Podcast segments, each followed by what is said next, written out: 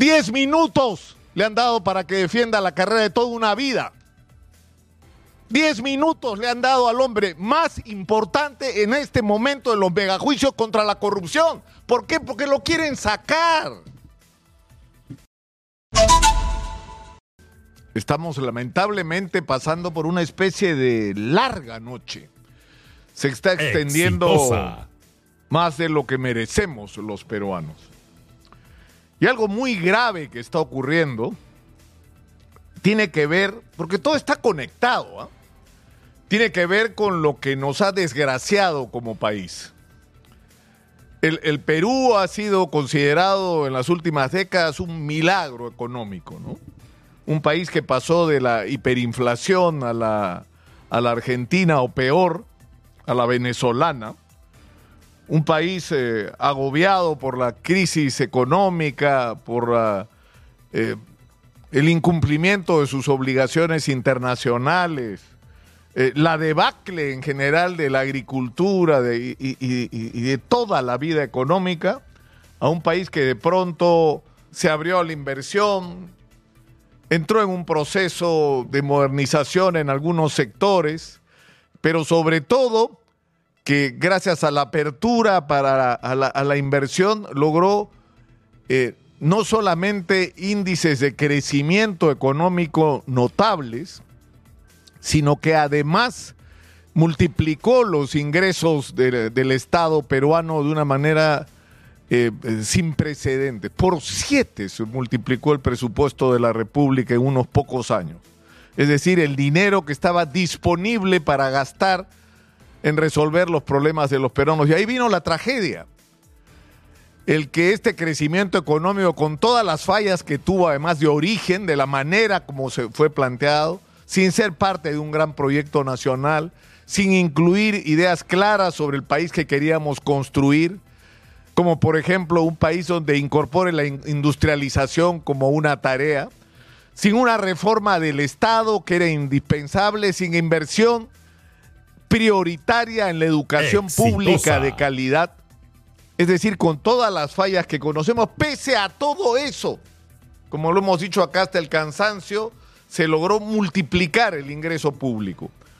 Pero lamentablemente la gestión del Estado ha estado en estas décadas en manos de gente que ha competido por la ineptitud, pero sobre todo por la corrupción. Y en determinado momento se abrió una luz de esperanza cuando gracias no solo al trabajo de los fiscales, sino al mecanismo de la colaboración eficaz, se logró conocer información que hasta ese momento se sospechaba, pero que no se podía acreditar. Es decir, que contratar con el Estado peruano tenía precios, que había una enorme red de corrupción montada alrededor de todas las contrataciones del Estado, pero sobre todo de la gran obra pública y de las grandes inversiones, que había mecanismos perversos a través de los cuales desde el financiamiento de las campañas electorales lo que se estaba comprando eran las voluntades de quienes iban a conducir los destinos del país. Se puso en evidencia gracias a la colaboración de los ejecutivos de Odebrecht y de otras empresas y de otras personas, incluyendo funcionarios del Estado implicados en estas redes de corrupción, se pudo conocer una verdad tremenda. Y esto inició un proceso no solo de sinceramiento de la porquería que era la política peruana y de la calidad moral que realmente tenían quienes se llenaban las bocas de discursos para conseguir votos, pero lo que estaban haciendo era negociando con sus verdaderos dueños sobre los destinos del país. Y esto fue extraordinario. Y esto nos dio un espíritu de, de esperanza, de confianza en que las cosas podían cambiar en el Perú. Y que a diferencia de otros países donde también hay corrupción, igual que la nuestra, y en algunos casos hasta peor que la nuestra, aunque parezca imposible, la gran diferencia es que acá los corruptos estaban expuestos, los corruptos iban a ir a la cárcel. Y en ese contexto hay personas que han cumplido roles importantes y uno de ellos es Rafael Vela. Pues bien, el día de hoy, a las 9 de la mañana, se va a jugar el destino de Rafael Vela. El órgano de control del Ministerio Público, controlado por el doctor Fernández Gerí, una persona cuyo propio nombramiento está siendo seriamente cuestionado por la calidad de información, por decirlo menos, que entregó a la Junta Nacional de Justicia, ha tomado la decisión de iniciar una campaña que no solamente incluye Vela, a José Domingo Pérez, a Germán Juárez y a una lista muy grande de fiscales, incluyendo a Marita Barreto, ¿ah? La fiscal de la, ya no solo del equipo Lavajato y de lavado de activos, sino de la Fiscalía de Lucha contra la Corrupción del Poder. Y lo que va a pasar hoy día es increíble. A Rafael Vela lo pretenden sancionar con ocho meses de suspensión sin goce de haber, por, entre otras cosas, haber estado sentado en esta mesa sin haber dicho nada impertinente, nada que no corresponda, no solo a su derecho como fiscal, a su obligación a defender los intereses del Estado y a dar los argumentos Exitosa. que sostienen sus acusaciones y sus investigaciones contra las redes de corrupción. Cuando tienes al frente un ejército de abogados, un ejército de opinólogos y de periodistas contratados para defender las redes de corrupción y desmantelar todo aquello que quiera desarticularlas. Un fiscal sentado acá hablando pretende ser sancionado por no haber pedido permiso. Por no haber pedido permiso, por Dios, y la propia fiscal de la nación ha dicho, no es necesario el permiso, lo están sancionando. Diez minutos le han dado para que defienda la carrera de toda una vida. Diez minutos le han dado al hombre más importante en este momento de los megajuicios contra la corrupción. ¿Por qué? Porque lo quieren sacar. Porque quieren que haya impunidad y por eso han hecho otras cosas, por eso modifican las leyes de prescripción para como locos acogerse todo, no importa el color político. Todos se acogen, Soto, Vizcarra, todos se acogen a las leyes de, de ablandamiento de la prescripción. Ahora están ablandando también las prisiones preventivas, los procedimientos para la colaboración eficaz para quitarle filo sin entender que al terrorismo lo derrotamos, entre otras cosas, por la ley de arrepentimiento, que era una forma de colaboración eficaz, y que a las redes de corrupción en el Perú se las está atacando y desmantelando, entre otras cosas, con el instrumento eficiente de la colaboración eficaz, pero lo quieren desmantelar. Es muy grave lo que puede pasar el día de hoy. Diez minutos va a tener Rafael Vela para defender no solo su papel, es decir, Dios mío, se están tirando, se están trayendo abajo al fiscal más importante, en el caso más importante probablemente en la historia del. Perú.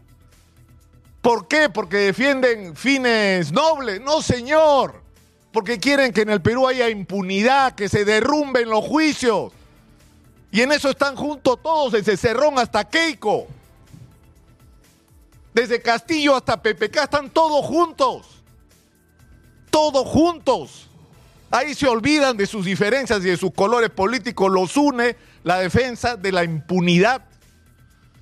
Y yo creo sinceramente, y además están tratando de ensuciar y de golpear la carrera de Rafael Vela, porque una suspensión de ocho meses daña tu hoja de vida.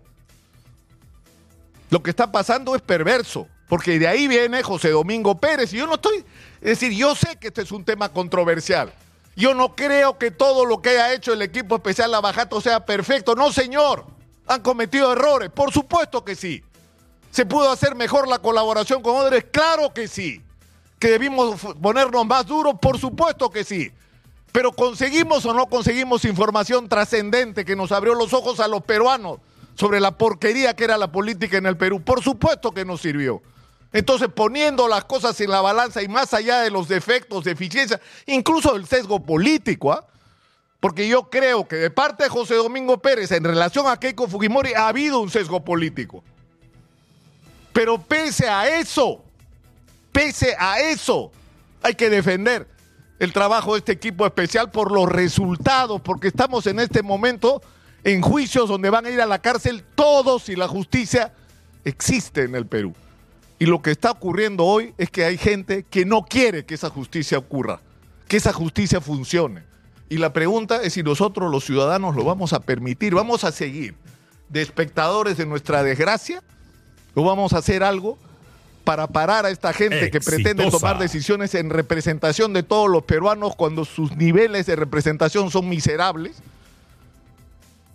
4, 5, 6% de aprobación tiene la gente que está tomando decisiones trascendentales para la vida nacional y nosotros los estamos dejando. Es decir, estamos siendo testigos pasivos de nuestra desgracia. Y yo creo que cada uno desde donde esté tiene que hacer lo que corresponde. Y yo hago lo mío, digo lo que tengo que decir, pero hay otros que tienen poder de convocatoria a la gente, que tienen poder de decisión, que podrían, por ejemplo, renunciar al Congreso si les parece que es una vergüenza lo que es, y no renunciar uno como digna calle, sino renunciar 40. A ver si se sostiene esta situación o detener. Miren lo que ha pasado, es que es el colmo, señora Magariño, discúlpeme. Hay un juez, Vela, dice, oiga, lo que están haciendo contra mí es inconstitucional. No hay una debida motivación para sancionarme, no se están siguiendo procedimientos adecuados, me están dando 10 minutos para defender la carrera de toda una vida. Se va donde un juez de amparo, suspendieron al juez. 30 días de suspensión al juez. ¿Para qué? Para que no decida y probablemente entre otro que decida en contra no se atreva a decir nada. Por la sola presunción que ese juez podía resolver a favor de Rafael Vela.